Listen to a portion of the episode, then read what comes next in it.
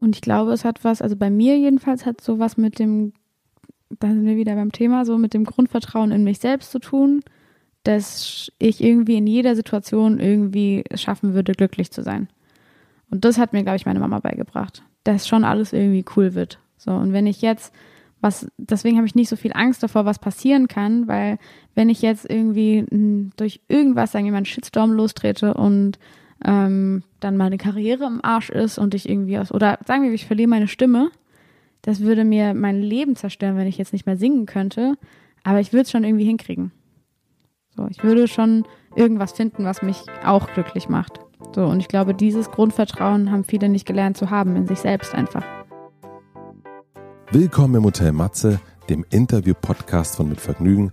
Mein Name ist Matze Hiescher und ich treffe mich hier mit großen und kleinen Künstlern und Künstlerinnen, mit schlauen Unternehmern und smarten Typen und versuche herauszufinden, wie die so ticken. Mich interessiert, was sie antreibt, was sie inspiriert. Ich will wissen, wie ihr Alltag aussieht. Ich will wissen, warum sie das machen, was sie machen, wie sie das machen.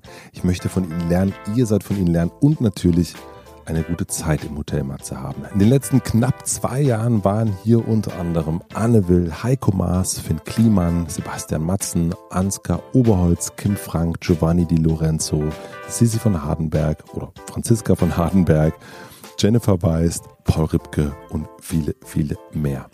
Mein heutiger Gast ist die Sängerin Mogli und bevor ich euch ein bisschen mehr über sie erzähle, möchte ich euch den Supporter vorstellen und das ist natürlich wieder Heineken. Heineken ist Dauergast hier im Hotel Matze, das finde ich großartig, denn ich trinke Heineken 00 jetzt schon eine ganze, ganze Weile. Das ist das alkoholfreie Bier von Heineken und es ist auch das einzige Bier, was ich trinke, denn ich finde, dass Heineken das beste alkoholfreie Bier auf dem ganzen Planeten brauen. Heineken ist nicht nur eine sympathische Marke, weil sie hier jede Ausgabe im Hotel Matze sitzen, sondern auch, weil sie ein alkoholfreies, leckeres Bier brauen und aber auch, weil sie sich ihrer Verantwortung bewusst sind und zum Beispiel permanent daran arbeiten, den Wasserverbrauch und den CO2-Ausstoß in ihrer Produktion zu verringern. Bis 2020, das habe ich gerade gelesen, möchte Heineken den CO2-Ausstoß bei der Produktion um 40 Prozent senken. Das finde ich gut. Vielen herzlichen Dank an Heineken für den Support. Ich sage mal Prost und erzähle euch jetzt noch ein bisschen mehr über Mowgli. Ich habe Mowgli zum ersten Mal in dem Film Expedition Happiness gesehen. Sie hat sich mit ihrem Partner Felix Stark einen alten Schulbus gekauft, also für den Film, hat ihn umgebaut und ist damit durch Amerika gereist. Dieses Abenteuer haben sie selbst dokumentiert, ins Kino und sogar zu Netflix gebracht. Beide gelten nun als Role Models für ein unabhängiges, aber auch ein bisschen hippes Nomadentum, die sphärisch poppige Musik zum Film kommt von Mowgli. Wenn man sich dann den restlichen Lebenslauf von ihr durchliest, bekommt man, also zumindest ich, schnell ein schlechtes Gewissen. Denn mit zwölf hatte sie schon den schwarzen Gürtel in Taekwondo. Als Teenager hat sie sich einfach mal so in der Oper angemeldet und da auch gesungen. Mit 19 ist ihr erstes Album erschienen, mit 22 ihr erster Kinofilm und das dazugehörige Album und das Ganze alles DIY Selfmade aus sich heraus. Ich habe mich gefragt, woher dieser Drang nach Unabhängigkeit kommt woher ihre Bewegungslust und ihr Tatendrang kommt. Ich wollte wissen, wie es ist, wenn man mit dem Freund solche Projekte wie Expedition Happiness macht und wie es gelingt, Liebes- und Berufsleben zusammenzubringen. Und da erzählt sie mir, dass sie sich vor zwei Wochen getrennt haben. Das ähm, war keine so schöne Nachricht, denn ich hatte sehr, sehr viele Fragen zu dieser für mich gut laufenden Beziehung. Für mich war es gar nicht so leicht meine Neugierde, aber auch mein Respekt vor dem Privatleben während eines Interviews im Ausgleich zu halten. Ich denke, dass man diese Verunsicherung auch hört. Mogli teilt ihre Formel für ihr persönliches Glück. Das hört sich jetzt ein bisschen esoterisch an, aber es ist eine sehr nachvollziehbare Formel.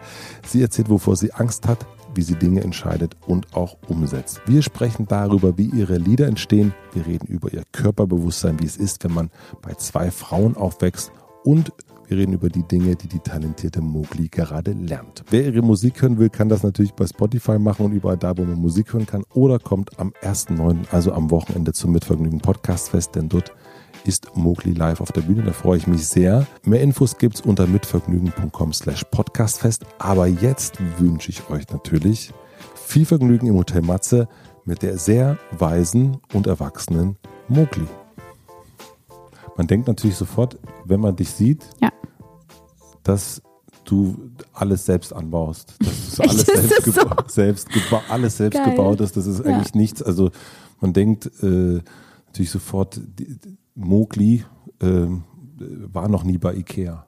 Mhm. Nee, stimmt nicht. Ich war schon mal bei Ikea, aber ich baue auch sehr viel selbst. Ja. Und äh, hast du den Anspruch, dass, dass da ganz viel von dem, was du in deinem alltäglichen Leben äh, so passiert, dass das irgendwie aus deiner Hand kommt oder aus einer Hand, die, die du kennst? Ähm, also auf der einen, also einen Anspruch an mich selbst habe ich eigentlich nicht. Also es geht nicht darum, dass ich irgendwas schaffen will und dann so stolz darauf sein, sondern es macht mir einfach extrem viel Spaß, Sachen zu bauen. Und ich mache eigentlich einfach immer, worauf ich Lust habe. Und wenn ich Lust habe, ein Bett zu bauen, dann baue ich mir eins. Und wenn ich gerade irgendwie ähm, im Kopf wo ganz anders bin und total viel Musik mache oder einfach keine Kapazität habe, dann gehe ich zu Ikea und kaufe mir eins, dann habe ich auch kein Problem mit. Nee, das nicht. Aber tatsächlich versuche ich auch nachhaltig einzukaufen. Und wenn man es selber macht, dann weiß man natürlich immer, wo es herkommt. Das ist auch ein Faktor. Aber es ist, äh, es ist mir auf jeden Fall extrem wichtig, so nachhaltig zu leben, aber es ist auch nicht das Einzige im Leben, was mir wichtig ist. Das heißt, ich würde sagen, ich habe eine, eine Balance zwischen selbstgebrauchten Tisch und Ikea-Bett. Und woher kommt dieses Bewusstsein? Weißt du das? Hm. Also meine Mama hat schon immer vegetarisch gelebt zum Beispiel. Du also, auch? Ähm, nee, ich früher nicht als Kind. Ähm, und sie hat aber nie mir das vorgeschrieben, dass ich das auch machen soll. Ähm, sie hat mir das einfach so vorgelebt und mir aber ab und zu Fleisch gekocht. Und ich glaube, dass sie damit erreicht hat, dass ich es von alleine gecheckt habe. Und ich glaube, wenn sie halt als Kind immer gesagt hätte, hier Kind, mh, hm, isst mal kein Fleisch, dann wäre ich wahrscheinlich irgendwie mit 14 andauernd zu McDonalds gerannt. Ähm, ich hätte rebelliert. Und so hat sie mir einfach eigentlich beigebracht, ähm, so achtsam zu sein. Und dann habe ich es irgendwann einfach gecheckt. Ich finde, in der heutigen Welt kann man eigentlich nicht daran vorbeikommen, es irgendwann zu checken, dass, ähm, dass der Fleischkonsum in Deutschland zum Beispiel einfach nicht cool ist. Ähm, was man dann damit macht, ist dann immer die Entscheidung von jedem selbst. Also man, also das Wissen ist auf jeden Fall da. Genau, ja. Ganz, ganz klar. Ich glaube, also für mich ist es eher immer so eine Frage, äh, manchmal hat man so einen Kaffeebecher dabei, wo man den Kaffee reinkippt und manchmal halt nicht. Ja, genau. Und ähm, aber es ist, es wird immer schwieriger, finde ich. Äh, also auch in den äh, in sozialen Medien, wenn man beobachtet wird im weitesten Sinne oder sich, keine Ahnung, wir posten einmal in, in einen Kaffeebecher, der irgendwie ähm, sozusagen nachhaltig ist und dann steht da noch super toll, prima, ist ja Mensch, vorbildlich und dann postet man einen äh, in Trinkhalm und dann ist es furchtbar. Also so dieses ähm, ich finde es für mich nicht möglich, so in allen also, durchzusetzen. Ich meine, hier liegen gerade Batterien auf dem Tisch, ne? Also ähm, irgendwie. Voll, genau, das meine ich eigentlich auch, das meine ich mit Balance. Ich glaube, dass, ähm, dass es wichtig ist, dass jeder irgendwie was dafür tut, so auch einen eigenen Anspruch hat, irgendwie, dass einem nicht alles egal ist und dass man sich irgendwie bemüht, aber ich glaube zum Beispiel, dass ganz wichtig ist, ähm, dass es einem selbst auch gut geht, dass man selbst glücklich ist. Und ich glaube, wenn, wenn ich mir jetzt konsequent alles verbieten würde, was nicht nachhaltig ist, dass es mir dann nicht so gut gehen würde und dass ich dann auch nichts an die Welt zurückgeben kann, wenn es mir nicht gut geht. Also ähm, ich glaube, bei jedem verlaufen die Grenzen halt unterschiedlich. Bei mir ist es zum Beispiel so, dass mir kein Fleisch zu essen nicht schwer fällt, weil ich zum Beispiel auch so groß geworden bin, dass in den typischen Essen ist für mich kein Fleisch drin. Bei uns hat es halt gab es Gemüselasagne. Ich habe irgendwie bis ich zwölf war nicht gecheckt, dass in Lasagne eigentlich Fleisch ist und war dann total verwirrt. Das heißt, ich brauche kein Fleisch und deswegen fällt es mir leicht darauf zu verzichten. Und ähm, andere Sachen fällt mir schwerer darauf zu verzichten. Zum Beispiel habe ich auch einen Coffee-to-go-Becher und wenn ich den vergessen habe und einen Kaffee brauche, dann hole ich mir trotzdem einen Kaffee. Und das ist dann für mich meine persönliche Balance und was ist jetzt okay und was ist nicht okay. Ähm, ich glaube, die kann nur jeder für sich selbst treffen. Aber hast du ein schlechtes Gewissen dann ein bisschen? Ja. Das ist ja die, das ist die Scheiße daran, finde ich so ein bisschen. Ja. Ne? Man, also auch mit äh, dem, dem schwedischen Möbelhaus, es gibt ja natürlich ganz viele andere Möbelhäuser auch. Aber ich finde natürlich, dass die auch sehr schöne Sachen haben. Aber natürlich ist dieses so, keine Ahnung, selbstgebaute Prinzip irgendwie doch besser. Aber manchmal ist es, also ich bin zum Beispiel handwerklich völlig unbegabt. Ich fand äh, bei euch im Film, ich fand es völlig irrsinnig, wie ihr diesen Bus zusammengebaut habt. Da kommen wir später dazu. Ich, so, ich würde halt immer jemanden anrufen, der das macht für mich. Ich kann ja. das gar nicht. Also wo, wo, hast du das gelernt? Also das ja, aber das ist ja auch nicht schlimm, weil du gibst ja der, der Welt dann einfach was anderes. Du bemühst dich dann halt vielleicht woanders mehr. Und das ist ja genau das, was ich sage. Also man muss sich halt, glaube ich, einfach ein Thema raussuchen. So, wenn man sagt, okay, ich möchte jetzt die Welt verbessern, dann sollte man irgendwie den Einstieg da reinfinden mit einem Thema, was einem liegt und nicht auf einmal versuchen, wenn man eigentlich jeden Tag dreimal am Tag Fleisch isst, zu sagen, ich werde jetzt Vegetarier, dann kann man schon mal anfangen, den Fleischkonsum zu reduzieren, aber vielleicht stattdessen, wenn man merkt, okay, ich brauche eigentlich nicht wirklich Klamotten, dann äh, nicht jede Woche in H&M zu rennen, Mhm. zum Beispiel. Es gibt ja so viele Arten, dass man einfach irgendwie sich was raussucht, was einem selber nicht so schwer fällt, erstmal und dann sich einfach weiter bemüht. So. Dir liegt ja wahnsinnig viel. Ja. Das sagst jetzt du. Das sage jetzt ich. Also dir liegt, also ich hoffe, dass ich, also mit Daten hatten wir schon, äh, es ist nicht alles richtig, was so dasteht, aber da gibt es einen schwarzen Gürtel in Taekwondo mit zwölf. Du bist als Teenager in die Oper gegangen, hast angefangen da zu singen. Ähm, du hast, wie alt warst du mit deinem ersten Album? Hm, Ich glaube so 19 19, dann, ungefähr. äh, dann aber auch äh, um die Zeit dann auch nach Kambodscha, Weltreise, da deinen Freund kennengelernt, dann mit 22, 23 erster Kinofilm, zweites Album. Mhm. Also das ist ja schon so ein bisschen, das ist ja schon, äh, könnte man fast sagen, ist ja ein bisschen übermenschlich.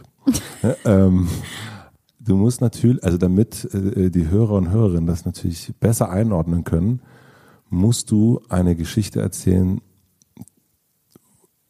aus deinen Teenagerzeiten, die richtig daneben gegangen ist, wo du richtig Ärger bekommen hast. Damit ich kein Arsch bin, der alles kann, oder Ja. was?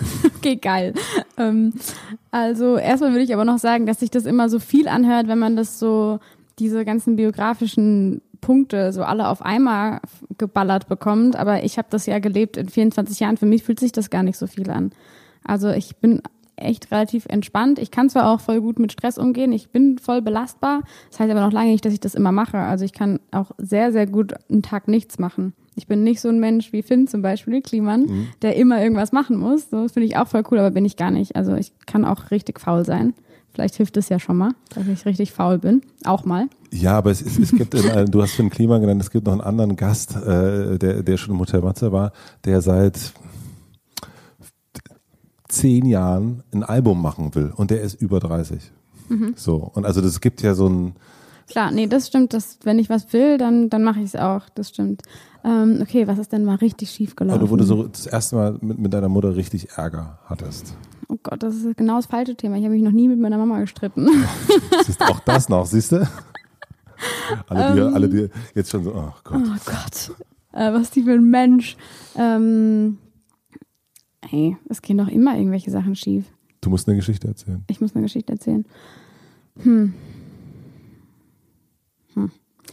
Das fällt mir echt schwer, muss ich sagen, weil ich auch kein Mensch bin, der irgendwas bereut. Ich, ich speichere das dann nicht ab, als es ist schiefgegangen, sondern als weiter geht's. Und deswegen fällt mir jetzt gerade echt nichts ein. Nie Ärger mit Lehrern gehabt? Doch, klar. Ja, doch. Wofür? Ich habe mal eine Lehrerin von mir an ähm, die Person erinnert, die sie gemobbt hat als Kind. Deswegen war sie richtig assi zu mir. Und da bin ich komplett durchgedreht, weil ich nichts damit zu tun hatte. Wie hast du das Ja. rausgefunden? Hat sie mir gesagt. In der Notenbesprechung hat sie dann irgendwann mal hat sie zugegeben, dass sie mich deswegen hasst. Wie hat dir, die Lehrerin hat dir gesagt, dass sie dich ja, hasst? weil ich sie erinnere an diese Person, die sie gemobbt hat. Und dann bin ich halt durchgedreht und habe gesagt, ja, gut, das ist aber nicht mein Problem. Also dann darfst du halt keine Lehrerin sein, wenn du so parteiisch bist. Wie alt warst du da? Also 16 ungefähr. Ja, aber es ist jetzt auch kein richtiger Stress. Okay, wir machen es jetzt so, wir reden jetzt einfach über was anderes und ich denke die ganze Zeit weiter nach. Du denkst Vielleicht fällt mir noch was ein. Mir fällt bestimmt was ein. Okay, wann warst du das erste Mal verliebt? Mm, So mit elf, glaube ich. In meinen besten Freund. Wirklich? Ja, voll. Ja, ich, ich meine, was, heißt- was ist schon verliebt sein? Damals, ich glaube eher sogar, also wir waren halt damals beste Freunde und fanden uns voll toll und waren auch zusammen irgendwie so aufgewachsen und haben im selben Bett geschlafen und so. Und, und ich glaube eher, dass was passiert ist, dass dann mit elf irgendwie die Gesellschaft angefangen hat, uns zu sagen, das, was ihr da fühlt, ist verliebt sein. Und wir das denen geglaubt haben. Im Endeffekt waren wir wahrscheinlich immer nur immer noch nur befreundet. Also dieses Jungs-Mädchen-Ding, das muss so sein, dass ihr, Klar, äh, wenn wenn man in einem Bett zusammenschläft und so, dann ist man verliebt. Haben wir mal ein halbes Jahr ausprobiert und haben wir es wieder gelassen. Und warst du dann das erste Mal richtig So verliebt? richtig verliebt mit, also so mit 13, 14, Wie war das? wie das passiert ist. Hm? Ähm, Im Urlaub kennengelernt und aber beide aus Frankfurt gewesen. Und dann waren wir anderthalb Jahre zusammen. Gut. Ja, Und bist du jetzt verliebt? nee. Nee. Ich habe mich äh, das gefragt, weil ähm, ich war gestern äh, bei dir auf Instagram und habe von dir ein halbnacktes Bild gesehen, was du gestern gepostet hast. Und ich war so den Gutes ganzen, Timing. Gutes Timing. Ich war den ganzen Abend, habe ich gedacht, was schreibe ich da jetzt? Äh, Kommentiere ich da oder kommentiere ich da nicht? Weil wir uns heute getroffen, äh, also ich wusste, dass wir uns heute treffen. Und ich habe meine Frau gefragt, was kann ich denn da drunter schreiben, was ein bisschen lustig ist? Und sie sagt, du kannst da nichts drunter schreiben. Du hast extra überlegt, was ein bisschen lustig ist. Das ist ja schon mal dann zum Scheitern verurteilt, wenn man auf- überlegen muss. Das ist auf jeden Fall, das ist auf jeden Fall zum Scheinervorteil. Es gibt, ähm, es gibt ja immer mal wieder Fotos, wo sich äh, Frauen, Mädchen auf Instagram äh, freizügig zeigen. Und ähm, dann gibt's dann äh, ein typisches Zeichen, was dann drunter gemacht wird, ist meistens das Feuerzeichen, äh, dass jemand, äh, ne, das, das, das Habe Feueremotikon. ich, glaube ich, nicht bekommen. Nee, was, also, also du hast auf jeden Fall so die, dieses Emotikon mit den Herzen bekommen und so weiter. Ähm, was ist ein Kommentar, den du da gerne drunter lesen würdest? Wenn du so einen Post machst. Oh, also erstmal poste ich nicht, um dann dafür einen Kommentar zu bekommen, ehrlich gesagt. Also ich muss sowieso zu dem also freizügigen Bild. Es ist auf jeden Fall freizügig, weil ich kein BH anhab, aber ähm, für mich ist es trotzdem ein künstlerisch-ästhetisches Bild, irgendwie was in so eine Reihe gehört, die ich in Marokko in der Wüste gemacht habe und nicht ähm, irgendwie im Tanga auf dem äh, Badezimmerboden und Arsch in den Spiegel gestreckt. Das Finde ich, gibt es auf jeden Fall Unterschiede. Ähm, Das ist ein wirklich, Und- also auch, ist ein sehr, sehr schönes Bild. Dankeschön. Danke. Ja, ich glaube, ähm, mir ging es, warum ich dann, warum ich das auch poste, ist ehrlich gesagt, weil ich gemerkt habe, also ich bin ein Mensch so, der, ich fühle mich wohl in meinem Körper und ich bin voll gerne nackt. Ich laufe zu Hause voll gerne nackt rum. Alle meine Freunde kennen mich nackt. So ist es für mich überhaupt kein Stress. War in der Familie auch nie Stress, irgendwie nackt baden zu gehen oder so. Letzte Woche sind wir mit der kompletten Band nackt in den Fluss gesprungen, eine halbe Stunde vor dem Konzert. Und dass ich es nicht mache, dass ich, also für mich ist halt überhaupt nicht sexuell aufgeladen. Für mich hat dieses Bild auch eigentlich nichts Sexuelles.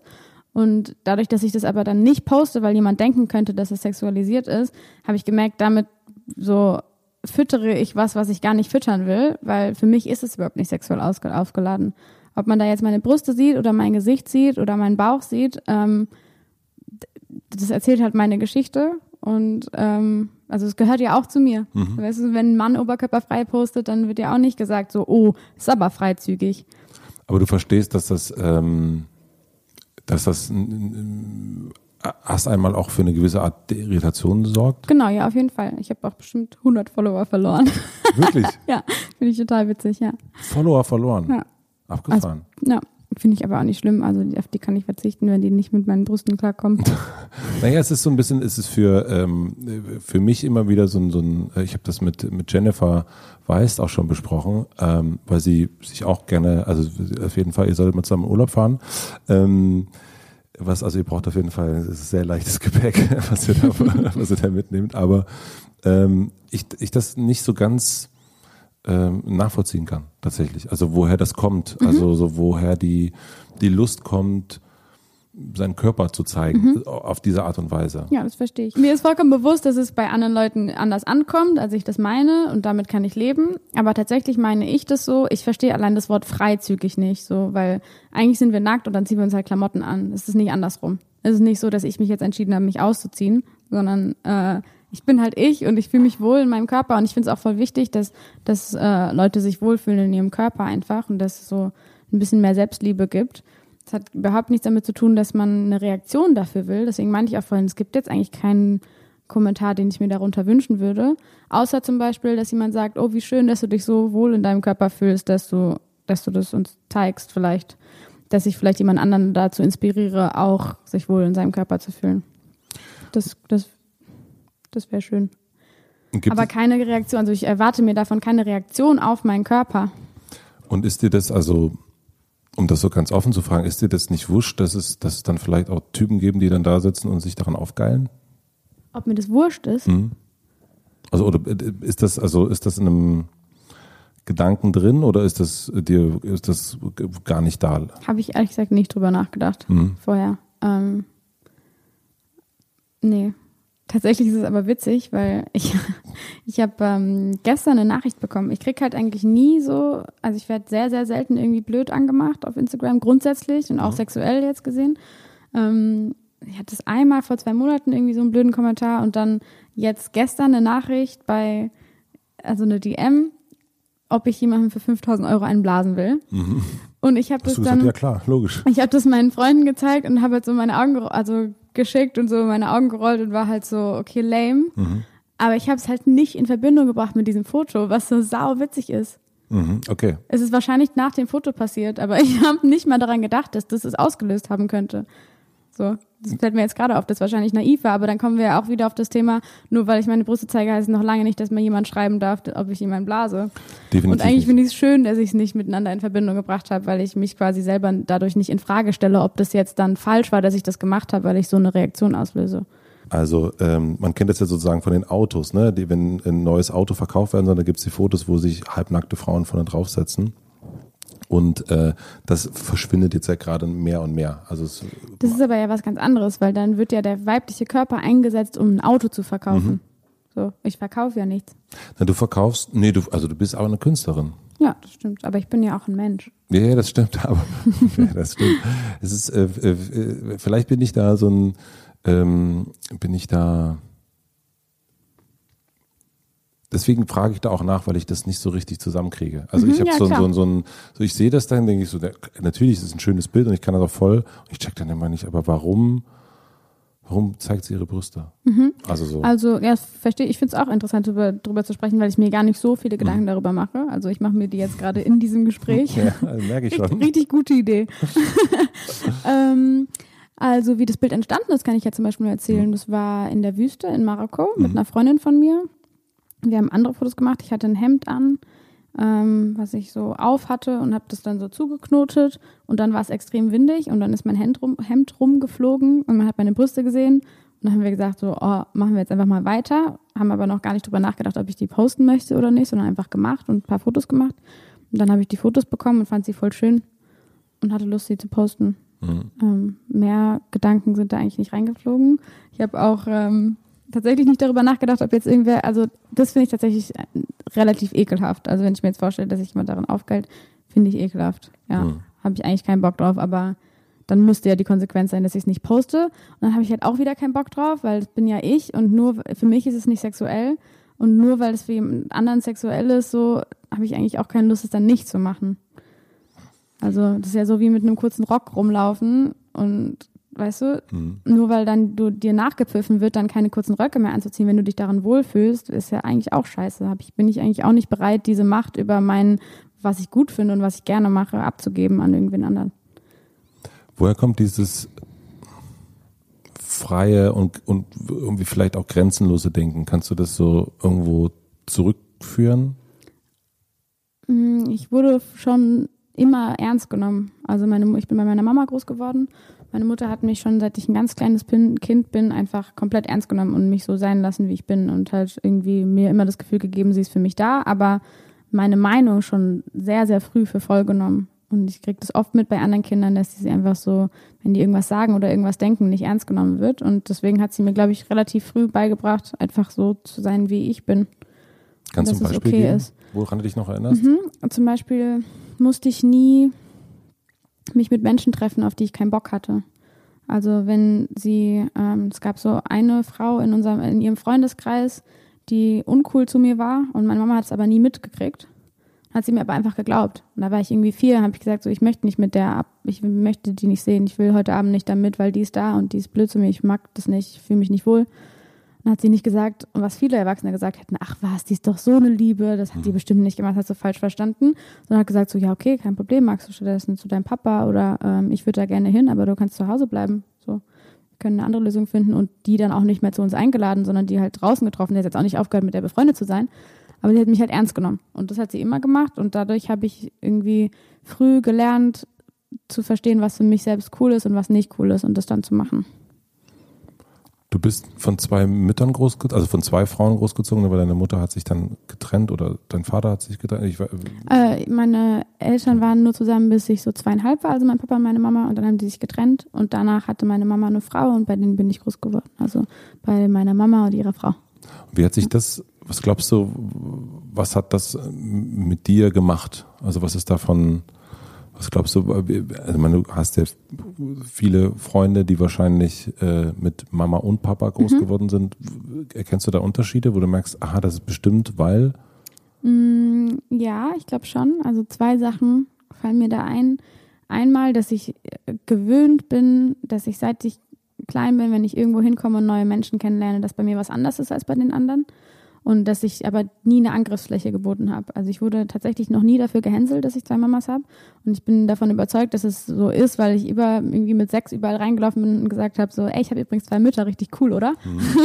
und dass ich halt gelernt habe, dass es okay ist, anders zu sein und dass es nicht bedeutet, dass man ein Opfer ist. Also dass man ähm, wenn man stolz drauf ist und mit sich selbst im Reinen und das, dass man irgendwie in irgendeiner Hinsicht anders ist, dass dann die Menschen auch nicht schlecht auf dich reagieren, dass sie nur dann schlecht auf dich reagieren, wenn dir es quasi peinlich ist oder du nicht dich damit wohlfühlst, in welcher Hinsicht du anders bist. Das zum einen, glaube ich. Und das konnte ich auch auf andere Sachen übertragen. Ja, klar. Ich habe dann mit elf mir Dreadlocks gemacht, bin mit dem Einrad in die Schule gefahren und es war mir dann halt egal, so was die Leute gedacht haben. Und der, der wichtige Teil ist, glaube ich, dass ähm, wenn, das ist mir selbst nur aufgefallen, habe ich noch nie irgendwie nachgelesen, ob das jetzt wirklich so ist, aber bei mir war es auf jeden Fall so, dass du, wenn du eine gleichgeschlechtliche Beziehung hast, dann hast du nicht diese normativen Strukturen, wer was übernimmt, welche Aufgaben im Haushalt und in der Erziehung und in allem. Und bei uns hat es automatisch bedeutet, dass jede von meinen Müttern das gemacht hat, worin sie gut ist. Mhm. Ähm, das heißt, eine ist gut in Trösten und eine ist gut in zur Schule bringen und eine ist gut in Kochen und eine ist gut in irgendwelche Formulare ausfüllen. Und ich habe halt dadurch immer das bekommen, worin sie gut drin waren. Das heißt, ich glaube, ich habe erstens haben die halt ziemlich viel richtig gemacht dadurch, mhm. weil man kann nicht alles können. Und es gab halt überhaupt nicht so dieses Ding jetzt so, ähm, Mama tröstet, weil Mamas trösten. Und Papas bauen mit dir ein Baumhaus, weil Papas Baumhäuser bauen. Und ich glaube, dass es so eine ganz natürliche Herangehensweise daran ist, wie eine Erziehung sein sollte, dass einfach jeder das macht, worin er gut ist. Ja, und auch generell, das ist, schließt ja so ein bisschen an, an das an, was du ganz äh, am Anfang gesagt hast, als es darum ging, ähm, wie man wie man äh, wie man Gutes tut. Ne, jeder macht das, was er am besten kann. Wahrscheinlich kommt das dann äh, auch auch ein Stück weiter her. Ja, genau. Und das habe ich voll. Das habe ich, da, glaube ich, auch dadurch gelernt, dass ich mich darauf konzentriere, was ich gut kann und nicht darauf, was ich schlecht kann. Was kannst du nicht so gut? Hm, nicht so gut. Das, das, äh, ich bin zu perfektionistisch. Nein. Du Arsch. nee, gar nicht. Ich überlege gerade, was ich. Ich kann nicht so gut äh, in Situationen sein, in denen ich nicht sein möchte. Also wenn ich jemanden zum Beispiel, das fällt mir richtig schwer, wenn mir jemand einfach aus irgendeinem Grund richtig krass unsympathisch ist, dann habe ich dann fällt es mir extrem schwer, nett zu dem zu sein. Mhm. Ich krieg's gar nicht auf die Kette okay. und ich weiß, ich muss und ich bin dann versucht, dann freundlich zu sein, aber ich ist mir nicht möglich. Hast du dann so ein Bitchface? So ein Bitchface. Äh, nee, ich glaube, dann habe ich einfach so ein komplett leeres Gesicht, weil ich mich so anstrenge, nett zu sein und versuche so krampfhaft zu lächeln. Ja, ich bin nicht gut darin, wenn eine Situation irgendwie so, wenn mein Glück nicht in meinen eigenen Händen liegt, wenn ich irgendwie nicht, äh, wenn ich irgendwie jetzt wüsste, ich muss ab morgen aus irgendeinem Grund muss ich wirklich jetzt zwei Wochen was tun, worauf ich keinen Bock habe, dann, dann kriege ich das nicht gut hin. Musst du ja wahrscheinlich auch nicht. Nee, manchmal muss man aber dann doch Sachen machen. Mhm. Also, was ist das ja. zum Beispiel, was du machen musst? Ich muss ziemlich wenig eigentlich. Ja, ja das ist so abgefahren. Ja. Also wenn man so deine Biografie sich so anguckt, dann denkt man sich krass. Mit 24 muss die, also es gibt wenig Menschen, die glaube ich mit 24 nicht machen müssen. Ja, stimmt. Also das ist schon. Aber das ist auch eine Einstellungssache natürlich.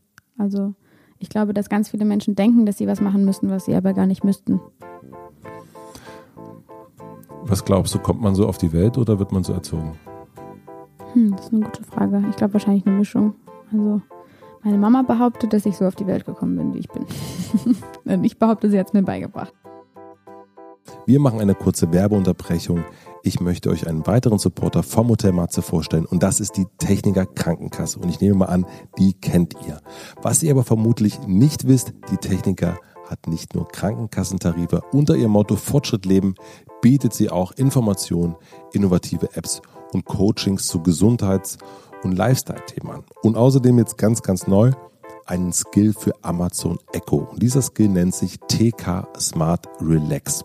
Den Skill könnt ihr einfach mit den Worten Achtung, Alexa, ich brauche Entspannung starten. Vermutlich gehen jetzt ein paar Geräte an und dann geht's schon los. Da könnt ihr auswählen aus Meditation, Achtsamkeitsübung, Muskelentspannung oder einfach nur einer beruhigenden Playlist. Der Assistent unterstützt euch sozusagen dabei, achtsamer und smarter durch den Tag zu kommen. Ich finde es einen sehr nützlichen Skill und ich finde es sehr gut, dass die Techniker sich damit beschäftigt. Also einerseits mit einem Alexa-Skill, damit auch Fortschritt lebt und aber auch den Alltag besser zu machen. Probiert es einfach aus. Ich sag's nochmal, Alexa, ich brauche Entspannung. Ich packe in die Shownotes noch ein kleines unterhaltsames Video, das erklärt das Ganze nochmal ein bisschen. Ich wünsche euch gute Entspannung und jetzt zurück zu meinem Gast. Ich, ich denke, so einige ähm, streben ja nach, streben ja irgendwo hin und, mhm. und, und möchten etwas erreichen, ob das jetzt ein, ein berufliches Ziel ist, ein persönliches Ziel ist, ähm, eine Fähigkeit ist. Ähm, wie, wie machst du das? Ich habe so einen, würde ich sagen, so einen komplett inkonkreten Pool aus Möglichkeiten in meinem Kopf, auf die ich grundsätzlich vielleicht mal Lust haben könnte, was ich lernen will noch. Und ich erlaube mir aber nicht auszusprechen, dass ich was davon will, weil ich so ein Mensch bin, wenn ich mal sage, ich will was, einfach nur für mich selbst, dann fange ich damit an. Also es gibt für mich nicht, es gibt für mich keine Wartezeit, es gäbe für mich nicht so, ich will seit zehn Jahren schon ein Album machen. Wenn ich jetzt sage, ich möchte jetzt ein Kochbuch machen, dann fange ich halt dann morgen damit an, sozusagen. Mhm. Und ich will aber, ich merke, dass meine Motivation halt viel stärker da ist, wenn ich wirklich große Lust darauf habe. Deswegen meinte ich, äh, das kann ich nur nicht erlauben, sondern es ist eher so ein, so ein, so ein Flow. Ich lebe so in einem Flow von, ich habe diesen Pool an Sachen, die ich irgendwie schön finde oder cool finde und ich warte darauf, bis die so weit vorne sind in meinem Bewusstsein, dass ich richtig Bock drauf habe und dann mache ich es. Und da ist dann zum Beispiel, ich habe ähm, schon seit einem Jahr ungefähr, ist irgendwo in meinem Kopf spukt die Idee rum, es wäre cool, wenn du selber auch produzieren kannst aber es war mir noch nie wichtig genug, dass Musik. ich mich hingesetzt habe, genau. Das war mir jetzt noch nie wichtig genug, dass ich mich hingesetzt habe und das, und das mache und das, dann mache ich es auch nicht, weil dann würde es wahrscheinlich mich nerven, wie lange es dauert oder so, oder dass ich mir da Mühe geben muss und dann fühlt es sich an wie Mühe. Und dann habe ich ähm, gewartet und jetzt so vor drei Tagen oder so hat mich jemand gefragt, willst du nicht eigentlich auch mal produzieren lernen? Habe ich ja geantwortet zum ersten Mal. Und Weil es dann einfach so kam. Ja, dann habe ich einfach gemerkt, so vor zwei Wochen hätte ich noch gesagt, so ja, will ich irgendwann, vielleicht. Und dann vor drei Tagen war es auf einmal ein Ja, habe ich voll Bock und dann mache ich das jetzt. Okay, dann lass uns mal, äh, lass uns mal praktisch werden. Alles klar. ähm, und weil ich glaube, es gibt eben ganz viele Menschen, die irgendwas irgendwo hinten rumliegen haben mhm. und denken, ich schreibe mal ein Buch und mhm. ich mache, äh, ich nehme mal eine Platte und ich mache ein Kochbuch und so weiter und so fort. Jetzt hast du diesen Gedanken gehabt. Mhm. Also der ist schon eine Weile da und jetzt mhm. hast du gesagt, jo, was passiert dann? Was jetzt passiert? Mhm, also wie, also das, wir könnten jetzt das an dem Produzieren machen oder wir können es auch an der Sache machen, äh, die du schon, die du schon umgesetzt hast. Ja, um das ist immer gleich tatsächlich. Ich mhm. mache es einfach und lerne dann aus meinen Fehlern währenddessen. So, ich habe keine Ahnung von was ich tue und dann kaufe ich mir Ableton und gucke YouTube-Tutorials und lerne das oder lasse es mir beibringen ähm, von einem Freund oder ich konnte vor, bevor wir den Bus umgebaut haben, nicht handwerken. Ich hatte keine Ahnung. Und dann habe ich es einfach gemacht und dann mache ich auch ganz viel falsch. Ähm, ich renne halt immer erstmal los. Das ist zum Beispiel, was ich, was ich nicht so gut kann. Ich plane halt nicht. Gar nicht? Ähm, nee, eigentlich nicht. Mhm. also ich mache dann immer einfach und dann gehen Sachen schief. Ähm, und dann kann ich sie halt danach. Also ich lerne auf jeden Fall durchs Tun. Deswegen habe ich auch nicht studiert, zum Beispiel.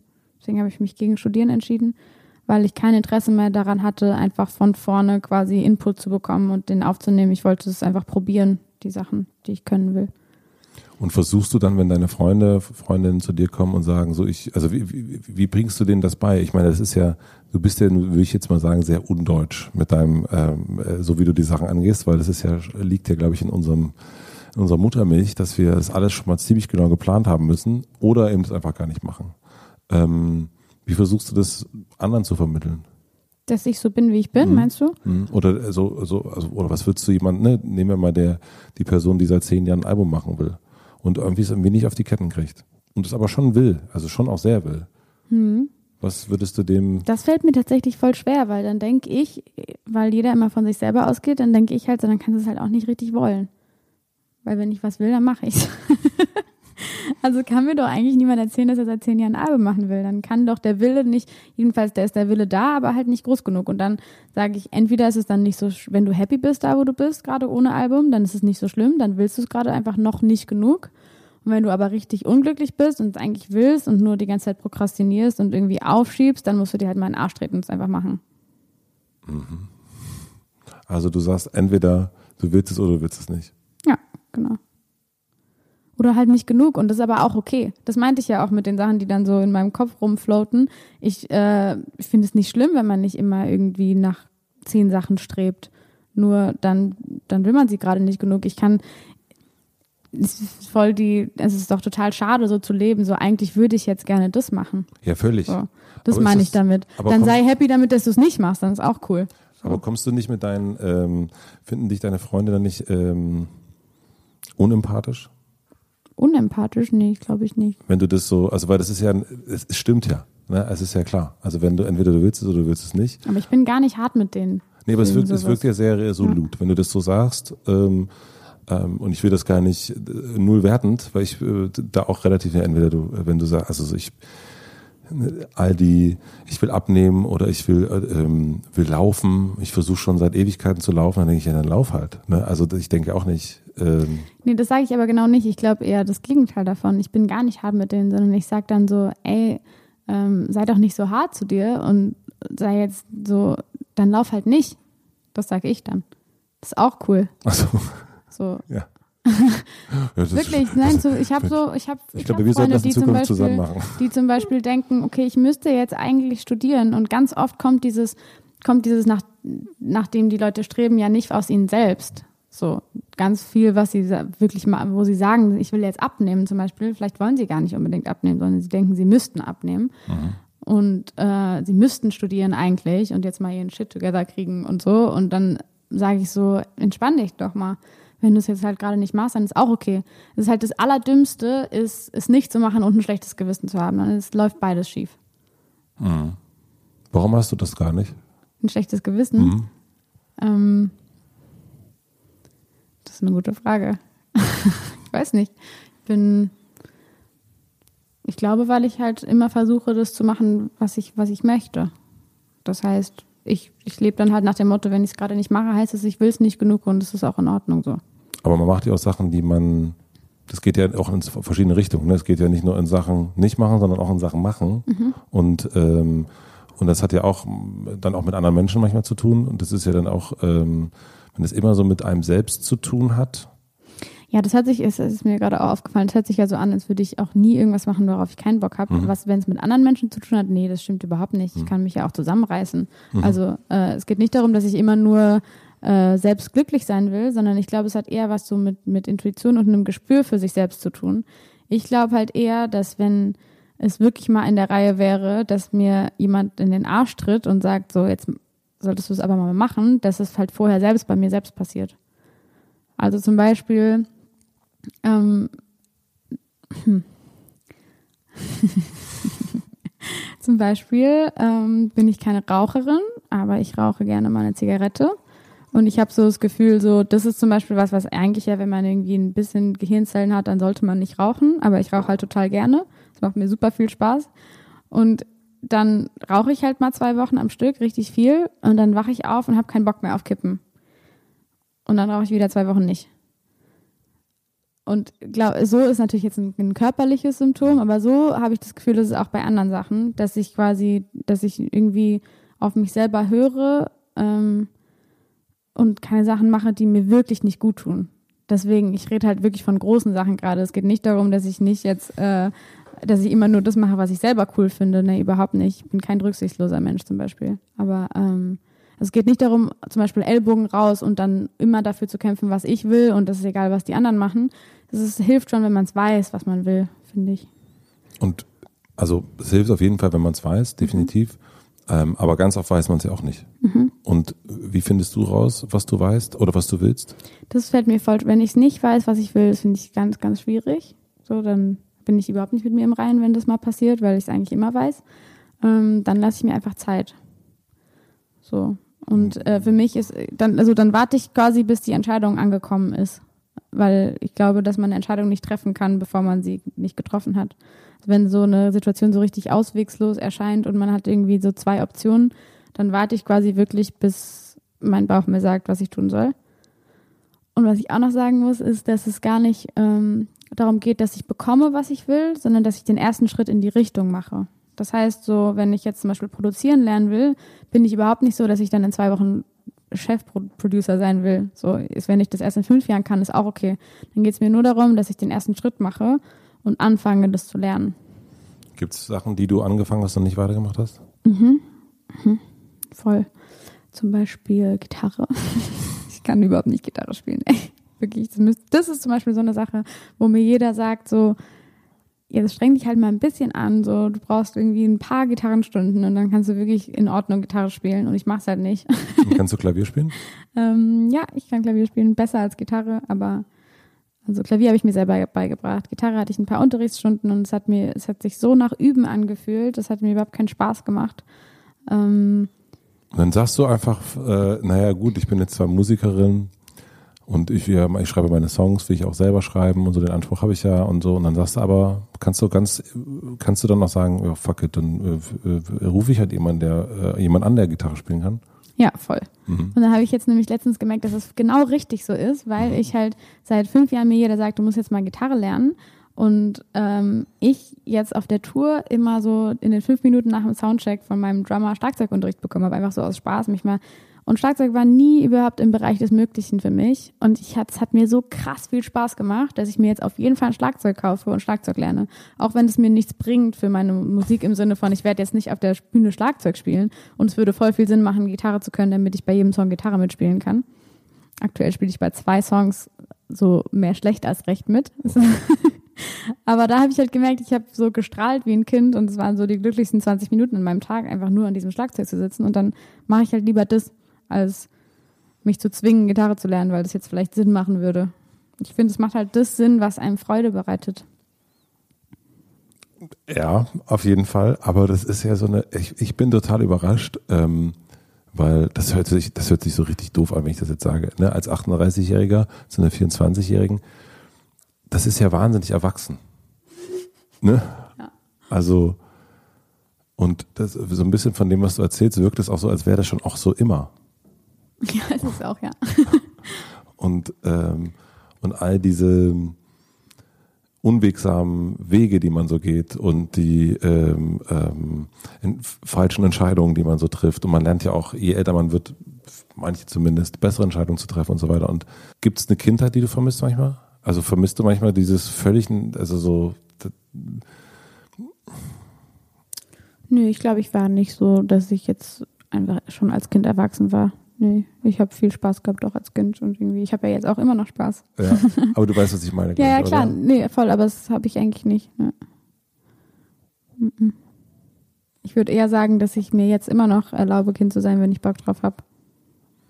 Ja, ja. Aber es ist ja sehr, es ist ja eine, eine, eine sehr, ähm, also ähm, wenn es wirklich so gelingt, wie mhm. du das sagst, das ist ja, also dann äh, bist du ja fertig. Also Ach was, nein, was ein Bullshit. Niemand ist fertig. Ich habe auf jeden Fall noch ganz schön viel zu lernen. Ich glaube, es ist eher so. Ähm, Aber es ist schon sehr weise. Also wenn du das so umsetzen kannst, wie du das sagst, also wenn das sozusagen dir genauso gelingt und du sagst, okay, ich habe jetzt noch keine Entscheidung getroffen, ich kann mich jetzt nicht entscheiden, ich warte jetzt einfach ab, bis die Entscheidung da ist. Das ist ja, und du scheinst das auch durchsetzen zu können, dass das so ist. Ne? Also dann wartet man dann vor einem Raum und denkt sich, ja, wann, sie sich denn entschieden?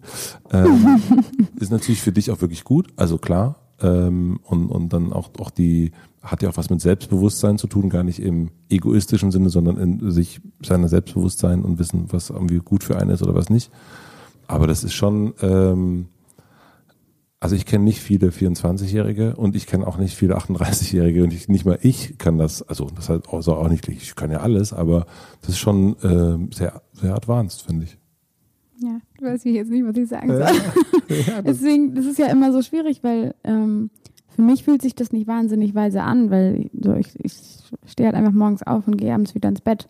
So, und ich lebe halt wirklich einfach so mein Leben so, wie es sich für mich richtig anfühlt. Ähm, ich habe mir jetzt keine Geschichte eingefallen, wo ich richtig verkackt habe, leider. Mhm. Tja. Aber, ähm, also jedenfalls keine, die ich erzählen will. Siehst du, ähm, aber jetzt gerade, wo wir darüber sprechen, ist mir aufgefallen, dass so, dass es auf jeden Fall ähm, extrem wichtig ist, dass man zum Beispiel in der Zeit der Entscheidungsfindung empathisch bleibt, halt für die Menschen um einen rum, weil Entscheidungen ja auch andere Menschen betreffen. So.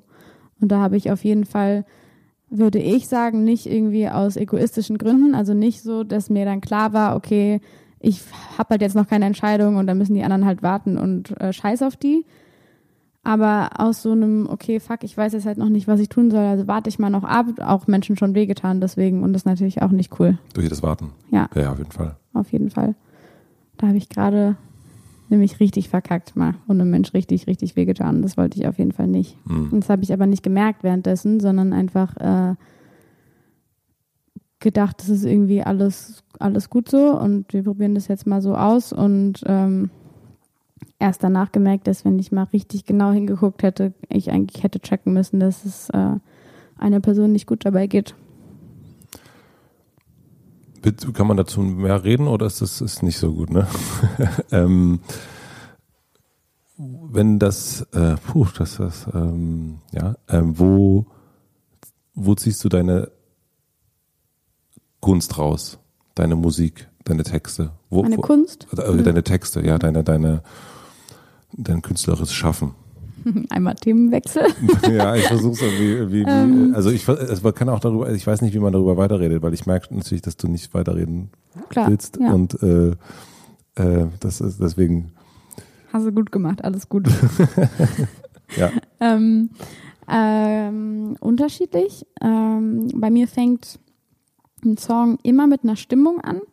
Also das ist tatsächlich nicht unterschiedlich, das ist immer gleich, also immer mit irgendwie Vibe und ähm, das ist schwer zu beschreiben in Worten, weil dann ja auch die Musik die Sprache ist, würde ich sagen. Also ich glaube, oft kann man jetzt gar nicht sagen, okay, der Song ist traurig, der Song ist wütend, sondern es ist halt irgendwo was dazwischen.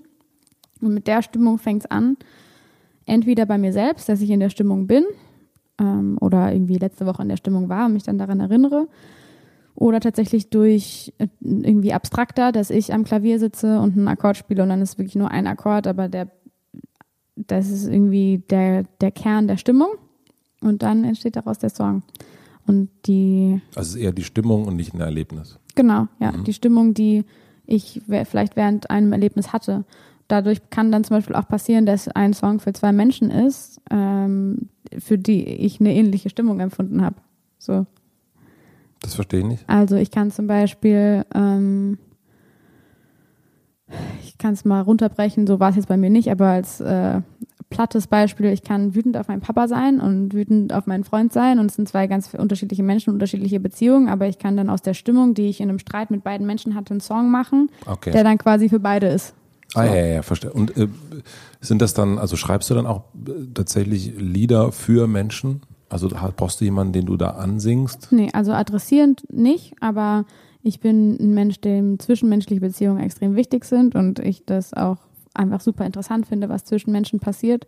Und deswegen sind jetzt, glaube ich, kein, also ist keiner meiner Songs jetzt irgendwie nur um, geht nur um mich, sondern ich finde halt voll spannend, was zwischen Menschen abgehen kann.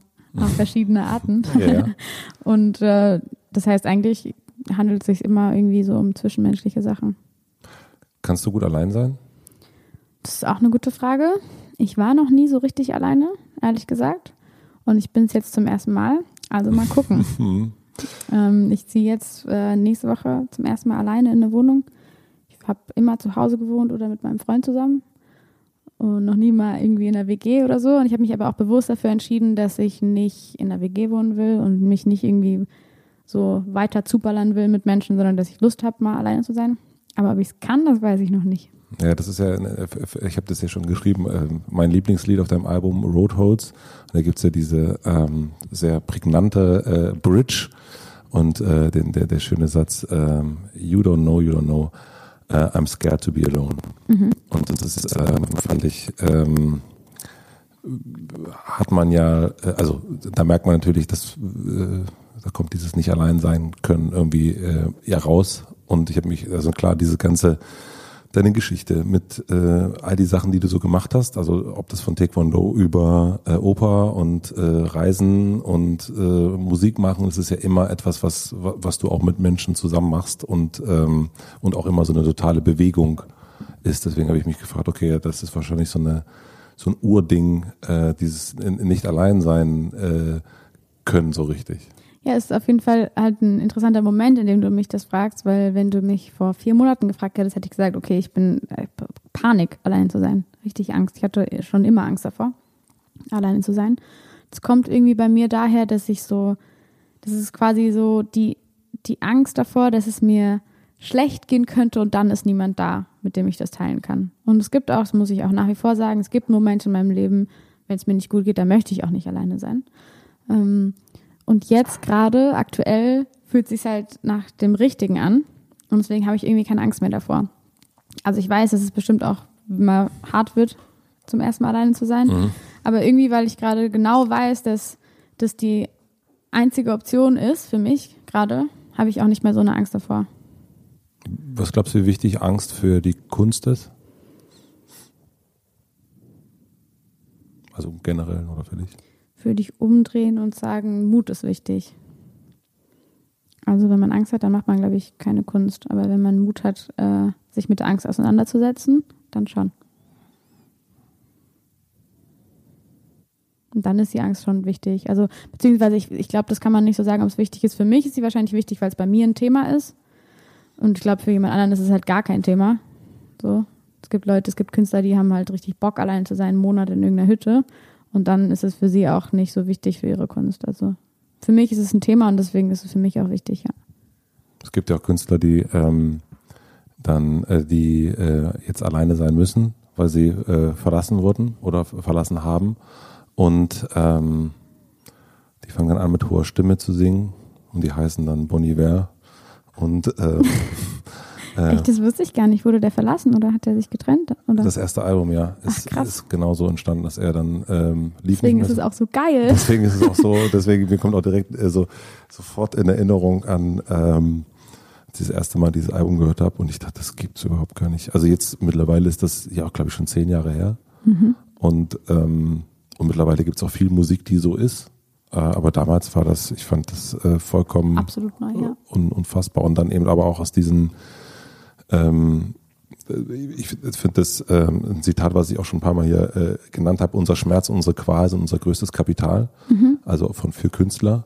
Und, ähm, und das habe ich so bei ihm so total. Ne? Das ist irgendwie so eine, ja, ähm, das ist das, äh, das ist die Ursuppe, das ist das erste Album, daher kommt das. Und, und jemand, äh, ich habe vor zwei Wochen Feist live gesehen und habe ich auch genau gedacht, das ist, ähm, da ist so viel Schmerz auch ähm, in den Liedern und in ihr selbst drin. Und das macht wahrscheinlich diese Kunst und die Musik zumindest für mich ähm, so äh, einmalig und, und, berührt mich deswegen so sehr, weil sie das auch so reproduzieren kann, mhm, wahrscheinlich. Auf jeden Fall. Also ich glaube auch, deswegen habe ich mich mit Angst schwer getan, weil, glaube ich, vielleicht manchen Künstlern Angst keine Schmerzen bereitet. Das wollte ich damit sagen. Mhm. Ich glaube, Schmerz ist extrem wichtig für die Kunst, auf jeden mhm. Fall. Also auch bei dir? Ja, auf jeden Fall. Ich habe hier so drei Punkte tätowiert. Mhm. Ähm, die habe ich vor drei Monaten tätowiert, zwei. Am rechten Arm. Mhm. Ähm, die heißen für mich, ähm, das sind für mich so die drei Säulen zum Glück. Zufriedenheit, Wachstum und Freude. Ich schreibe ich mal kurz auf. Glück. Die Säulen zum Glück, Zufriedenheit, Wachstum und Freude. Weil man alles drei braucht, glaube ich, um, um glücklich zu sein, in verschiedenen Proportionen so. Und das ist immer schwankt, glaube ich, an, an welchem von den drei Punkten man sich gerade primär aufhält. Ähm, und dass es auch voll okay ist, wenn man mal zum Beispiel drei Jahre zufrieden ist einfach mit seinem Leben und das einen glücklich machen kann, einfach morgens aufzustehen und zu sagen, hey, alles ist cool. Und dass aber dann halt immer wieder der Punkt kommt, in dem man so ist, so scheiße, ich muss wachsen. So, das ist, langt mir nicht. Mhm. Und dann will man irgendwie wieder weiter. Und das ist dann dass man dann halt irgendwie eine Zeit lang wächst, aber dass du auch nicht immer weiter streben kannst und immer nur neue Sachen machen und irgendwie immer weiter lernen und nie zufrieden sein und nie mal irgendwie durchatmen. Das geht halt auch nicht. Und Freude, das ist was total Schönes, wenn man irgendwie einen schönen Abend haben kann mit seinen Freunden oder einfach Spaß hat oder mhm. irgendwie auf Reisen geht und das alles so, das ist alles super toll, aber es ist ja auch kein Zustand, den man hinterherjagen kann. Das ist kein Dauerzustand, immer Spaß zu haben. Und ähm, deswegen versuchst du die aus, dass es balanciert ist? Ähm, nee, ich, ich glaube, dass nicht alles drei gleich mhm. viel am Start sein muss. Ich glaube, das ist auch für jeden unterschiedlich, tatsächlich. Ähm, ich glaube, daran zerbrechen Beziehungen tatsächlich, dass der Schwerpunkt unterschiedlich gelegt ist, dass ein Mensch irgendwie sagt, oh, ich finde das Leben gerade total schön, so wie es ist und ich könnte mir das auch noch mit 80 vorstellen und ein Mensch halt wachsen will, dass da irgendwie, wenn man dann so nicht Das mehr gesynkt ist, Mhm. dass, man, dass dann daran Beziehungen zerbrechen und dass wahrscheinlich Beziehungen gut funktionieren, die entweder da sync sind und irgendwie so ähnlich viel wachsen wollen oder ähnlich schnell wachsen oder ähnlich zufrieden sind mit einem Status quo oder man ist halt unterschiedlich und kann gut kommunizieren oder sich Freiraum lassen. Ähm, nee, muss nicht, muss nicht komplette Balance sein. Man darf sich auf jeden Fall erlauben, auch mal nur eins von den dreien zu machen. Vollkommen in Ordnung, mal zwei Wochen mit äh, seinen Jungs in Urlaub zu fahren und nur zwei Wochen Spaß zu haben und mal das Leben zu vergessen. Finde ich vollkommen cool. Ohne Wachstum dann in dem Moment. Ja, Äh, ohne ja. Wachstum und ohne Zufriedenheit im Sinne von, dass du jetzt wirklich in deinem Leben gerade zufrieden bist. Ähm, ist es auch in Ordnung, sich zu erlauben, mal zufrieden zu sein für eine längere Zeit. Und ich glaube, dass Künstler immer wieder beim Wachsen landen. Und ich glaube, man wächst durch Schmerz und deswegen bin ich gerade auf das Tattoo gekommen. und deswegen, ähm, ja, glaube ich, so, so richtig dauerzufriedene Künstler gibt es wahrscheinlich nicht. Also ich glaube, dann leidet die Kunst. Ich bin ja auch, eigentlich würde ich grundsätzlich von mir sagen, dass ich ein ausgeglichener Mensch bin. Und äh, trotzdem schreibe ich meine besten Songs, wenn ich komplett unausgeglichen bin. Also die besten hast- Songs entstehen an Tagen, in denen es mir scheiße geht. Wo hast du Roadholes geschrieben?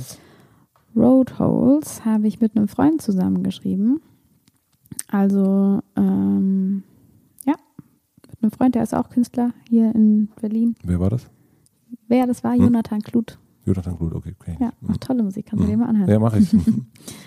Ähm, das war zum Beispiel so ein Tag, also der Song ist so von innen rausgekommen. Wir haben einfach, wir kannten uns noch nicht so gut und Mhm. haben uns quasi übers Schreiben kennengelernt und haben eigentlich erstmal einfach fünf Stunden geredet, ziemlich viel gekifft mhm.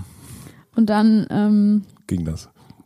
dann kam es irgendwie einfach raus. Mhm. So, und dann war der auch so innerhalb von einer halben Stunde da. Super. Ja. Das Thema Glück, ne? Also das sind drei Punkte fürs Glück. Ähm, das Thema Glück ist ja auch ein, äh, äh, das ist natürlich, wie- es ist, äh, der Elefant steht ja im Raum schon eine Weile. Ähm, du hast einen Film mit deinem Ex-Freund. gemacht, Ex-Freund ja? gemacht, das ist der Elefant, äh, Felix. Ähm, Er ist der Elefant.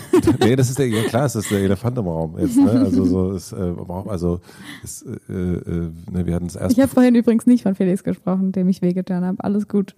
Felix und ich sind, das kann ich ja dann mal den Elefant aus dem Raum, gut, okay, Raum so. räumen. Ja, aber das Äh, ich Felix und ich sind nicht mehr zusammen, aber alles gut. Okay. Wir verstehen uns noch gut. Alle, ihr seid nicht mehr zusammen, alles gut. Die, die ähm, Dinge, die man nie glauben möchte, wenn das jemand sagt. Aber vielleicht ist es ja so. ähm, bei dem äh, Film Expedition Happiness, den hast du ja mit deinem Ex-Freund Felix gemacht.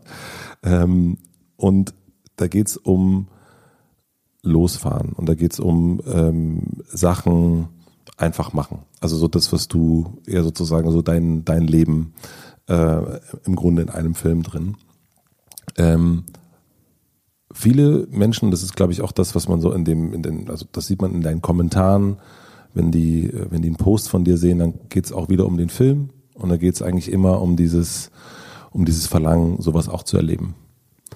Was glaubst du, warum sich die Leute aber nicht trauen, das zu machen? Also ihr seid dann so ein Role Model, ihr seid dann so ein, so ein Sehnsuchts, die, man denkt sich, das ist ja wirklich, äh, und dann sehen die auch noch hübsch aus, haben auch noch einen Hund. Äh, das ist ja sozusagen Bilderbuch. Ähm, und dann schreibt man lieber einen Kommentar, dass man das selber, dass man das so toll findet und man sich das selber wünscht, aber irgendwie sich nicht traut. Wahrscheinlich, also ich glaube, dass Sicherheit halt für viele Menschen ähm, ganz wichtig ist, dass einem das auch so anerzogen wird, dass man irgendwie Sicherheit braucht im Leben, mm, um glücklich zu sein. Einfach, dass ich glaube, es ist einfach eine, eine Angst davor, dass man was aufs Spiel setzt, so sein Job, sein sein Leben halt aufs Spiel setzt und äh, dann nicht mehr weiß, wo man hinläuft. So, weil wenn du einfach losziehst und nicht weißt, wohin, Ja. dann ist das, glaube ich, für viele Leute richtig gruselig, Mhm. weil die Leute halt gerne einen Plan haben. Und ich glaube, es hat was, also bei mir jedenfalls hat sowas mit dem, da sind wir wieder beim Thema, so mit dem Grundvertrauen in mich selbst zu tun, dass ich irgendwie in jeder Situation irgendwie schaffen würde, glücklich zu sein. Und das hat mir, glaube ich, meine Mama beigebracht, dass schon alles irgendwie cool wird. So, und wenn ich jetzt was, deswegen habe ich nicht so viel Angst davor, was passieren kann, weil wenn ich jetzt irgendwie durch irgendwas, sagen wir mal, einen Shitstorm lostrete und ähm, dann meine Karriere im Arsch ist und ich irgendwie aus, oder sagen wir, ich verliere meine Stimme, das würde mir mein Leben zerstören, wenn ich jetzt nicht mehr singen könnte. Aber ich würde es schon irgendwie hinkriegen. So, ich würde schon irgendwas finden, was mich auch glücklich macht. So, und ich glaube, dieses Grundvertrauen haben viele nicht gelernt zu haben in sich selbst einfach. Dennoch ist es ja bei dir auch eine Suche nach zum Glück. Ne? Also ja. das, darum geht es ja auch in den Filmen. Also ihr wart nicht glücklich, seid dann losgefahren, habt versucht, das Glück äh, zu finden. Ja. Die drei Punkte handeln auch vom Glück. Mhm. Ähm, warum, also das geht ja vielen Menschen so, dass diese die Suche nach dem Glück, warum sind so viele Menschen unglücklich? Ja, das ist echt schade eigentlich, ja. dass es so ist.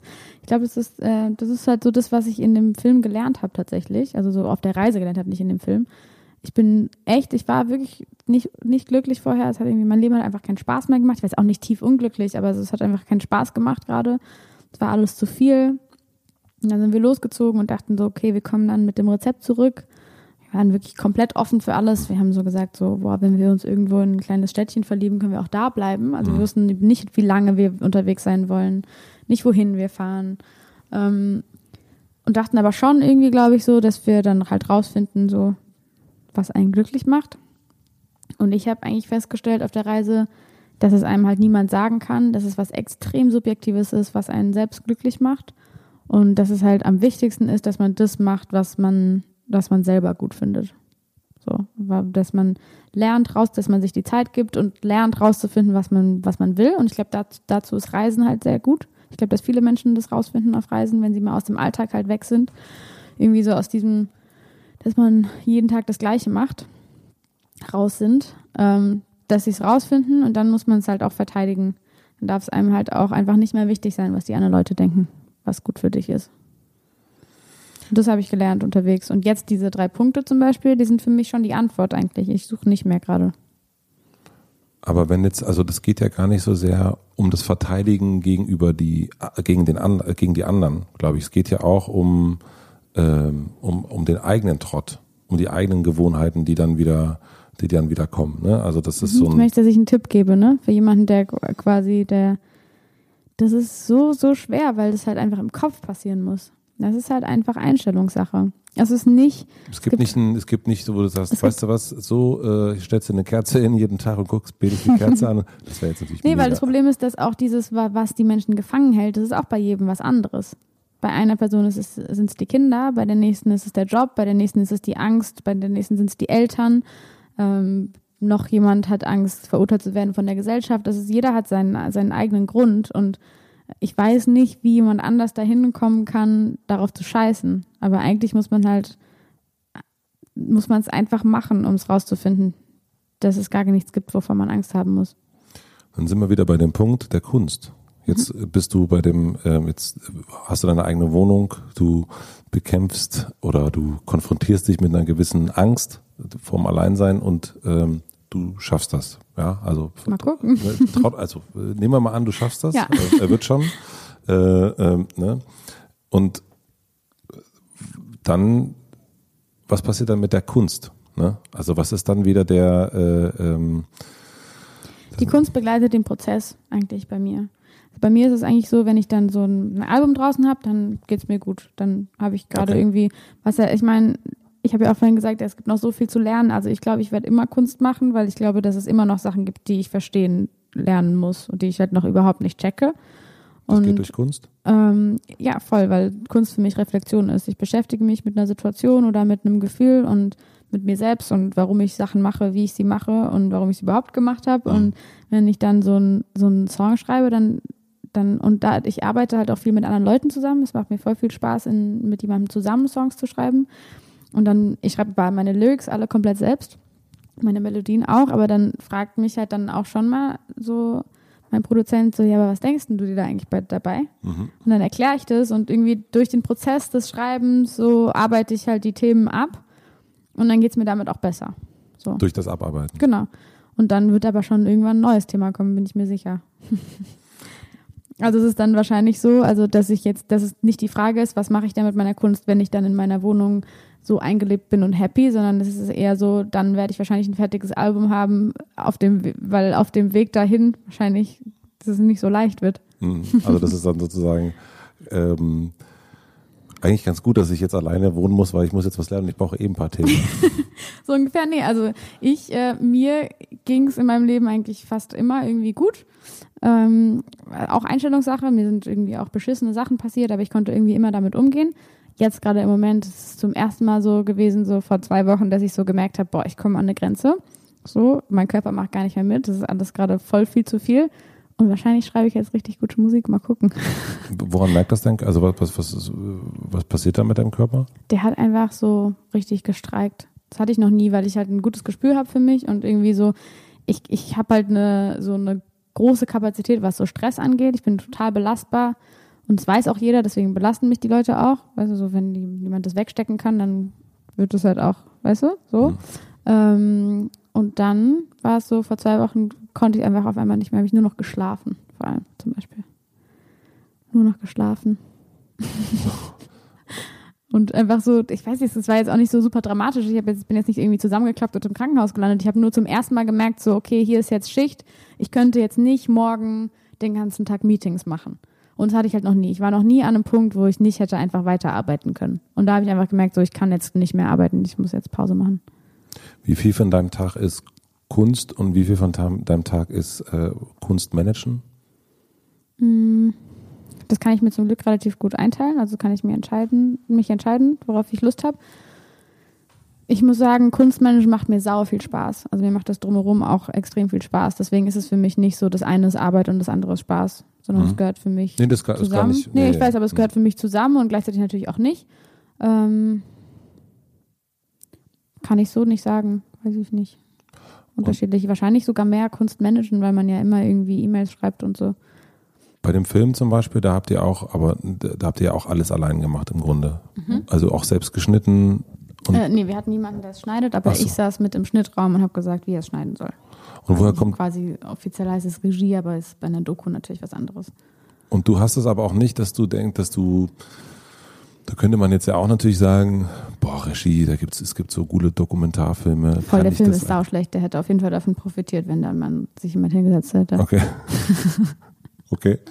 Voll. Nee, in dem Fall war es tatsächlich so, also Expedition Happiness war so ein Projekt, wo wir richtig Bock drauf hatten, dass es unseres ist und mhm. wo das auch so einfach, ähm, das hat einfach alles zusammengepasst. Wir haben den Bus selber gemacht, ich habe die Musik gemacht, den Soundtrack gemacht, dann haben wir noch den Film zusammengeschnitten mit einer Person, die den geschnitten hat und dann hat noch jemand, noch eine zweite Person den gegradet und sonst saß niemand an diesem Film. Ähm, nee, da hat es einfach richtig Spaß gemacht, da hatten wir Bock drauf, dass wir gesagt haben, okay, das ist jetzt so ein DIY-Projekt. Ähm, aber sonst ist es nicht so. Also sonst entweder ist dann meine, das kann auch, genau, in dem Moment hatte ich einfach richtig Bock darauf und deswegen habe ich es dann lieber selber gemacht, weil ich Bock drauf hatte und auch was dabei gelernt habe. Da ist wieder das laute, was dann kommt, das Innere sagt, ich mache das, ich will das machen. Ich habe jetzt mhm. da Lust drauf mhm. einfach. Und ähm, bei der Musik würde ich, ist es mir, ist mir, also genau, und bei der Expedition Happiness war dann irgendwie mein künstlerischer Anspruch halt auch nicht so hoch, sondern es war halt einfach so, das ist irgendwie unser Selfmade-Ding und es ist auch okay, wenn der Film scheiße ist, weil das ist dann halt einfach wir und wir haben das jetzt einfach mal so gemacht und daran ist, finde ich, cool, das Einzige, was für mich das Projekt auszeichnet, ist, dass wir es alles selbst gemacht haben. Das ist jetzt kein künstlerisch anspruchsvoller Film, jetzt sondern wir zeigen halt den Leuten, dass man es selber machen kann und dass es geht. Das ist das, was die Leute davon mitnehmen und nicht, okay, wow, äh, das ist jetzt künstlerisch, Regie, schnitttechnisch der beste Film, den ich je gesehen habe, ist er halt auf jeden Fall nicht. Und bei meiner Musik ist mir aber extrem wichtig, oder bei allem, was mit Musik zu tun gehört, dass es meinem Anspruch entspricht. Und ich glaube, zum Beispiel, dass ich jetzt produzieren lernen will, will ich nicht für meine Musik. Ich habe halt Lust drauf und ich will irgendwie das mit anhand von anderen Leuten machen, aber mhm. ich weiß, dass ich krass ungeduldig werden würde. Deswegen habe ich es auch bis jetzt noch nicht gemacht. Bis, dass ich da hinkomme als Produzentin, dass ich meinem Qualitätsanspruch entspreche, das, da vergehen Jahre. Deswegen, also ich fange jetzt mal an, aber ich glaube nicht, dass es so, also dass ich jetzt anfangen will zu produzieren, heißt nicht, dass ich jetzt mein nächstes Album produziere, weil dafür ist es mir zu wichtig, wie es klingt. Bist du, also, aber du bist nicht perfektionistisch, oder? Also. Mm, nee, würde ich eigentlich nicht sagen. Außer, ist es bei mir so voll, es ist wirklich so, kann die Leute extrem verwirren, weil ich halt manchmal sau ehrgeizig bin und manchmal halt einen krass hohen Anspruch habe an mich und an das Projekt und dann im nächsten Moment so bin, so ja, ist halt ein Scheißfilm, ist doch egal. Keine Ahnung, ich kann es dir nicht sagen. Also wenn ich ehrgeizig bin, dann bin ich extrem perfektionistisch. Bei meiner Musik äh, bin ich perfektionistisch, auf jeden Fall aber auf mich bezogen und auf meinen Anspruch. Und mein Anspruch ist nicht unbedingt, was die anderen Leute als perfekt empfinden, weil ich finde zum Beispiel, dass so Roughness und also ich würde nie dann den ganzen Song durchtun, dass alles perfekt ist, sondern ich finde es okay, wenn auch mal was irgendwie man mal einen Atma hört und so. Aber meinen persönlichen Anspruch jage ich auf jeden Fall perfektionistisch hinterher. Also. Ich wollte natürlich, äh, hier steht ein großer, äh, großer, äh, große Überschrift, die heißt jetzt Beziehung zu Felix, ja. ähm, richtig geil, weil ich natürlich ähm, kann eine, trotzdem fragen. Kann, kann ich trotzdem fragen, ja. Gut. Weil ich, also eine Frage ist natürlich, äh, was euch verbindet. Die gibt es ja immer noch, die Verbindung. Ähm, Ihm ist ja nicht, also nur weil wir uns jetzt getrennt haben, sind ja nicht fünf Jahre ausgelöscht. Ich kann das schon auch mit Abstand noch betrachten, wie das da war, ja. als wir zusammen waren.